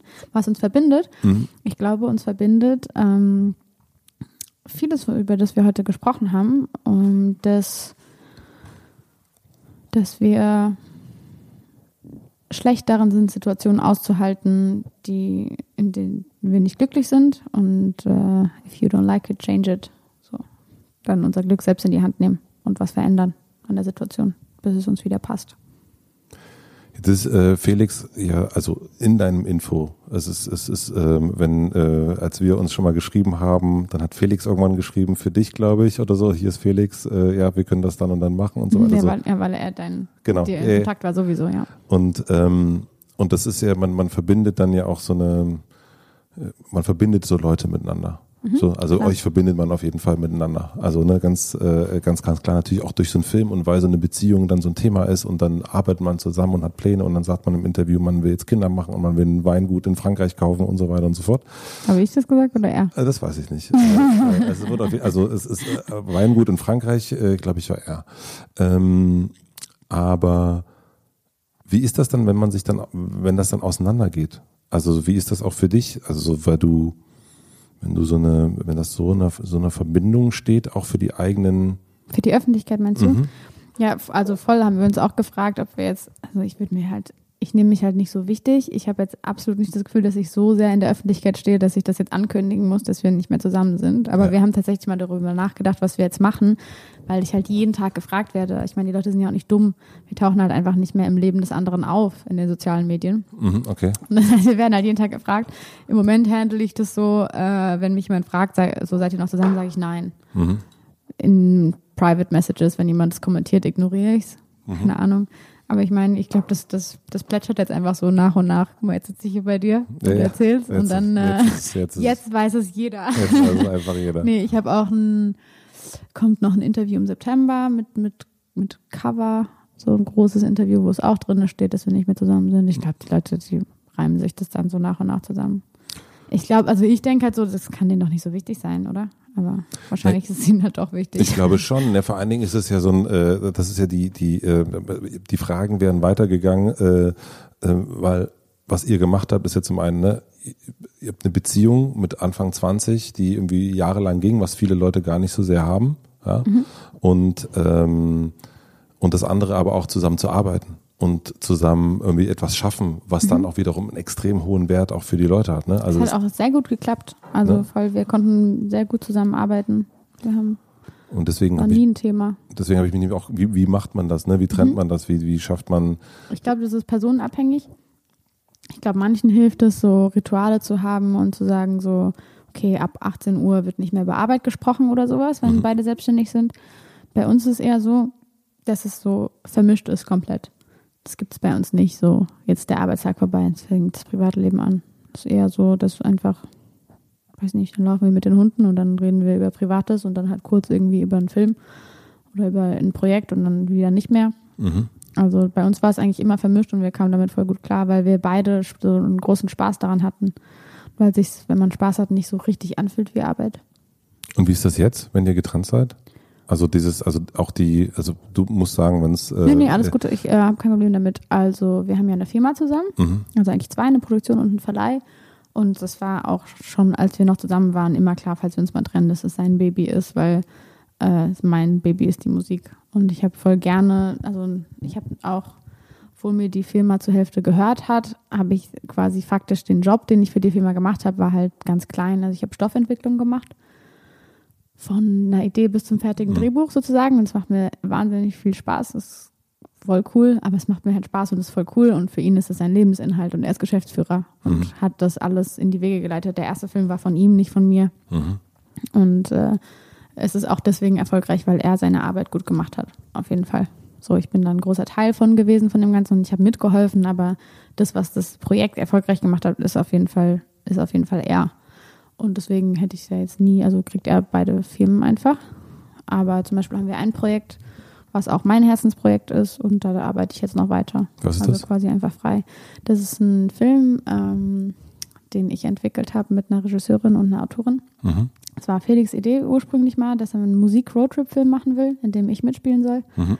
Mittlerweile ist, der, ist die, die Ursprungsidee, die er hatte, komplett überworfen. Ähm, das ist jetzt ein Freundinnenfilm zwischen zwei Fre- Freundinnen, die aber dann im Verlauf des Films auf einen Roadtrip fahren nach Italien.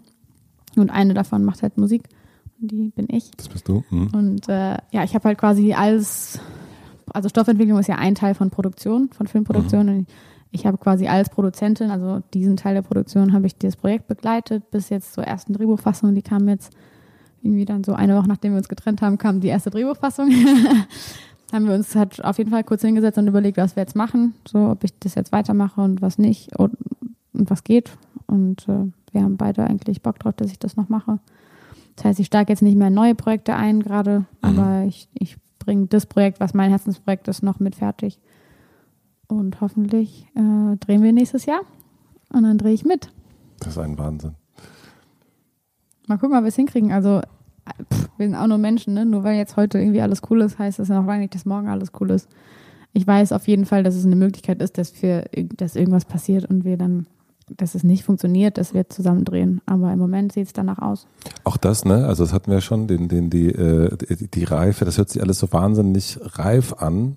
Und man will sich das immer gar nicht so, also so, das ist äh, also wahnsinnig schön, wenn das, wenn das so geht. Ähm, aber man, äh, das ist, äh, es fällt mir manchmal so, es fällt mir in der Fall so, das hört sich so sehr, ja, dann haben uns, dann haben wir uns getrennt und eine Woche danach gab es irgendwie das Drehbuch, die erste Fassung, haben uns halt hingesetzt, wie wir das jetzt so machen. Und also ich sag mal so, wenn ich vier Jahre mit jemandem zusammen war, dann ist das natürlich, also ist das in meinem Leben immer nicht so gewesen, dass man danach sagt, ja gut, also jetzt hier haben wir irgendwie, wie machen wir das jetzt? Ähm, Nee, also wir, äh, das ist ja auch ein Prozess, der da passiert. Und Ja. dann in dem Moment, in dem wir gesagt haben, wir trennen uns, so äh, war, war es okay dann. Weil wir uns vorher schon lange damit auseinandergesetzt haben, ob das Sinn macht. Ich wollte dich natürlich fragen, wie das äh, nach Tipps fragen, Mhm. wie man ähm, wie man das so zusammenkriegt, also wie man so eine Beziehung zusammenkriegt mit ähm, mit Job und Ja. äh, und, und sowas. Und ähm, jetzt frage ich äh, frage ich dich, ähm, wie man das gut getrennt kriegt. Also was ist so ein was hast du Danach. jetzt, ja wie man das so ein was ist so ein wenn du jetzt ähm, ne, äh, ist, äh, Ich glaube, ehrlich mit sich selbst zu sein, was einem wirklich wichtig ist, nicht aus Prinzip auf Sachen bestehen. So, also ehrlich zu sein mit sich selbst, so will ich jetzt einfach nur, habe ich jetzt einfach keinen Bock, dass mir jetzt diese Firma dann weggenommen wird? Oder ist es wirklich mein absolutes Herzensding und ich will, will, will nicht darauf verzichten? Also ehrlich zu sein. Und ich halt absolut gemerkt habe, so es macht mir Freude und es wäre voll cool, wenn es weitergeht, aber ähm, er hat, also es ist halt seins. hm. So, kann er haben. Und wie ist es mit den mit der mit der Kreativität? Also die ja auch viel miteinander zu tun hat. Also ne, das ist ja so, ein, also so eine symbiotische Beziehung. Ne, die die dann entstehen dann Songs, äh, die Themen, man verhandelt das, man man guckt sich die Sachen gemeinsam an. Es ist ja so eine Schneide Musik zum- hatte eigentlich nicht so viel mit Hm. ihm zu tun, nie. Okay. Es war so, so mein, meins, was ich auch meins Mhm. behalten habe und Mhm. geschützt habe. Okay. So. Klar habe ich ihm auch mal Songs gezeigt oder so, aber wir sind beide sehr ehrlich miteinander. Das heißt, es ist auch oft vorgekommen, dass ich ihm einen Song gezeigt habe und er sagt, oh, pff, ne, finde ich jetzt nicht so geil. Mhm. Ähm, Na, hast du gesagt. dann halt nicht. Mhm. Ja. ähm, nee, also klar, fände ich es schöner, wenn es ihm gefällt, aber so, es macht für mich dann im Endeffekt keinen Unterschied, ob ich den dann jetzt release oder sowas. Nee, das habe ich so eigentlich eher von ihm, von ihm weggehalten. So, weil ich glaube auch voll wichtig, dass jeder so seins hat, auch Einfach muss nicht Job sein, aber man sollte, glaube ich, was haben, was nur mit sich selbst zu tun hat, dass es nicht so eine komplette Symbiose wird.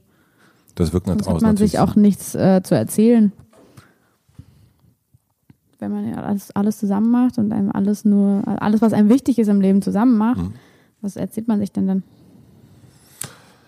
Deswegen frage ich das, ne? Weil das Ja. so natürlich irgendwie auch, wenn da so zwei Leute mit dem Bus und dann schreibt die eine noch das Album und der andere repariert gerade den Abfluss, ähm, äh, dann äh, und man, man ist sozusagen in allen, ähm, das ist ja auch nicht ähm, auf so einer Reise passieren nicht nur super Sachen und ähm, und und auch im Alltag passieren nicht so super Sachen und gerade mit Kunst, Angst, wir hatten das schon, äh, vermischt sich das ja alles so dermaßen und wenn dann auch noch Geschäfte zusammen gemacht werden, also man kann, man, ich mag mir nicht ausrechnen, was passiert, wenn sie Beyoncé und Jay-Z voneinander trennen, ja, also so, aber man fragt sich, wie sind das sind so äh, Pärchen, die man so in Verbindung sieht, ne? Und ähm, ihr seid nicht Beyoncé und äh, Jay-Z. Nee, aber trotzdem ist bei uns eigentlich eine fucking Scheidung gewesen. Also wir haben zwei Hunde, wir haben ein Grundstück zusammen, wir haben zwei GmbHs. Also es ist jetzt auch nicht so, okay, ich bin 24, trenne mich halt gerade mal von meinem Freund und ziehe dann morgen aus. Also sowas auch nicht. Und ähm, also was soll ich dazu sagen? Man sollte sich irgendwie anstrengen, noch äh, menschlich zu bleiben und nicht in eine Schlammschlacht einzutreten. Also ich für meinen Teil kann nur sagen, ich versuche einfach so dann alles, dass es nicht in einem Krieg ausartet. Hm. Ich bin dann so, ich gebe lieber was ab. So, scheiß aus Geld. Mhm. Äh, bevor ich mich mit jemandem streite. Habe ich keine Lust drauf. Weil ich bin auch sehr harmoniebedürftig. kann man, kann man so und so sehen. Kann man entweder sehen, so, okay, wow, die ist ja total großzügig, die gibt alles ab, damit es keinen Streit gibt. Oder man kann es so sehen, sie hat richtig Schiss vor Streit. ist wahrscheinlich beides richtig. Ja. Mhm. Hast du dich schon mal richtig gestritten? Ähm, ja. Hm. Ja, voll, klar. Aber fällt mir nicht so leicht. Mhm. Finde ich voll schwierig. Ich will immer, dass alles gut ist. Ja, ja, also ich bin ähm, fasziniert, dass das so geht. Dass das irgendwie, es fühlt sich sehr leicht an, was du machst, aber die Kunst hat eine totale Tiefe. Das finde ich äh, äh, faszinierend. Dankeschön. Ja. Schön, dass die Kunst Tiefe hat für dich. Ja, Voll cool. absolut. Ähm, ich habe noch drei schnellere Fragen Ja. fürs Ende. Ähm, was lernst du gerade, was du noch nicht so gut kannst? Ähm, Gerade lerne ich, dass ähm, es jemanden gibt, der gerade keinen Kontakt zu mir will und ich das gerade nicht bereinigen kann, was die Person hasst mich gerade richtig hart. Ähm, und ich würde, ich bin harmoniebedürftig wie Sau. Ich würde das gerne jetzt sofort klären. Und es ist aber nicht das Richtige für die andere Person, sondern das Richtige für mich. Die andere Person braucht gerade Zeit. Und deswegen gebe ich, gebe ich die Zeit und es fällt mir richtig, richtig schwer. Was möchtest du gewesen sein? Wie meinst du, wenn ich gestorben bin? Wenn du so, wenn man so auf dich, wenn man irgendwann vielleicht mal so sagt, guck mal, das Mhm. war sie. Also ich weiß, irgendwie habe ich das Gefühl, was mich jetzt gerade im Moment am meisten ausmacht, ist tatsächlich so dieser, das hört sich so richtig kitschig und platt an, aber im Moment habe ich gerade viele Konzerte gegeben und ich habe danach auf jeden Fall das Gefühl, dass das dass da was rübergekommen ist. Also das, was bei den Menschen angekommen ist. Und ich kriege total viele Nachrichten, dass die Leute so super entspannt nach Hause gehen und dass es denen einfach gut geht danach. Und das finde ich was Schönes dass ich, äh, also ich kriege auch viele Nachrichten, denen es richtigen Scheißtag gehabt und waren auf dem Konzert und haben einfach die Welt vergessen und irgendwie ging es denen anderthalb Stunden lang gut. Das finde ich voll schön. Wenn ich die Leute die Welt vergessen lassen kann, wenn sie meine Musik hören, dass es ihnen einfach gut geht und sie entspannt sind. Das finde ich, das wäre was, was ich auf der Welt erreichen will, weiterhin. Mhm. Und die letzte Frage, äh, ich habe eine große Plakatwand Mhm. am Alexanderplatz und du darfst entscheiden, welches Wort oder welcher Satz von dir dort für eine Woche zu lesen sein wird. Also quasi ein Lyric-Line. Oder was ganz anderes, es dürfte nicht eine Werbung sein. Es dürfte keine Werbung sein, sondern es muss ein Satz sein. Hm? Oder ein Wort. Und dann steht dann Mogli drunter.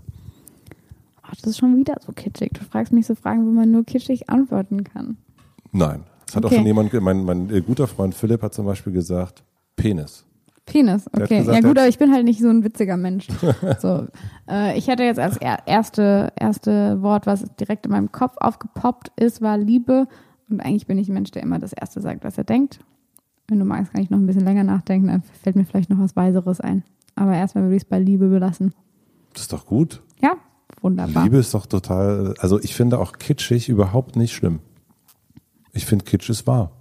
Ist es auf jeden Fall. Ja, Liebe ist halt für mich einfach das mit Musik das Wichtigste auf der Welt.